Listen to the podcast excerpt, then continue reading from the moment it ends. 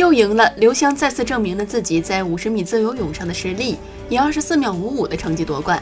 但泳坛女神并不满意，认为今天的发挥非常差，但最终仍夺得金牌，让她对亚运会也充满信心。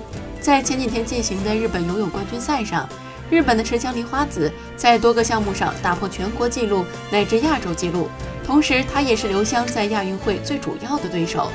在展望中日对决时，刘湘霸气地表示：“他破再多记录也没有用，亚运会谁拿冠军谁才厉害。亚运会我很有信心赢他。”